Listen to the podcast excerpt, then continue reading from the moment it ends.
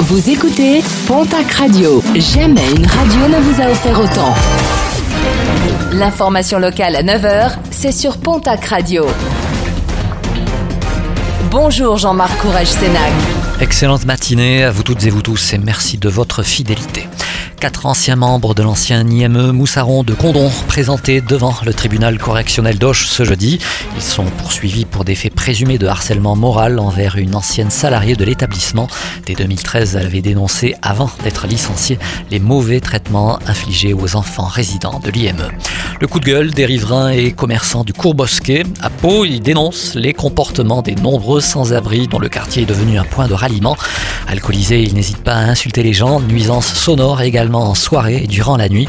Une pétition regroupant plusieurs signatures a été transmise à la ville, une demande d'intervention afin de faire cesser ces incivilités. Le gouvernement se veut rassurant en direction des stations de ski, pas de coupure intempestive de l'alimentation électrique et des marques rassurantes concernant le tarif de l'énergie.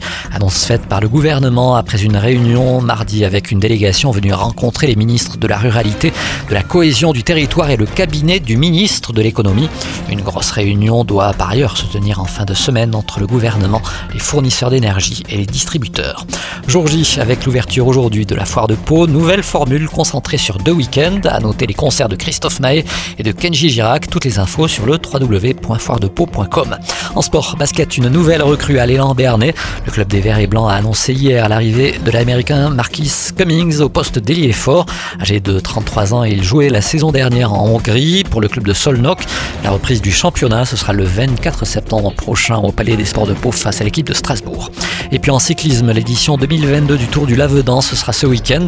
Première étape depuis le Casino d'Argelès, une boucle à effectuer à trois reprises vers Pierrefitte Nastalas, Villelongue, Préchac, Lugagnant, avant de revenir sur Argelès-Gazost. Seconde étape le dimanche matin, un contre-la-montre de 5 km entre la gare de Pierrefitte et Argelès sur le tracé de la Coulée Verte. Troisième et dernière étape l'après-midi entre Pierrefitte Nastalas et Cotteret.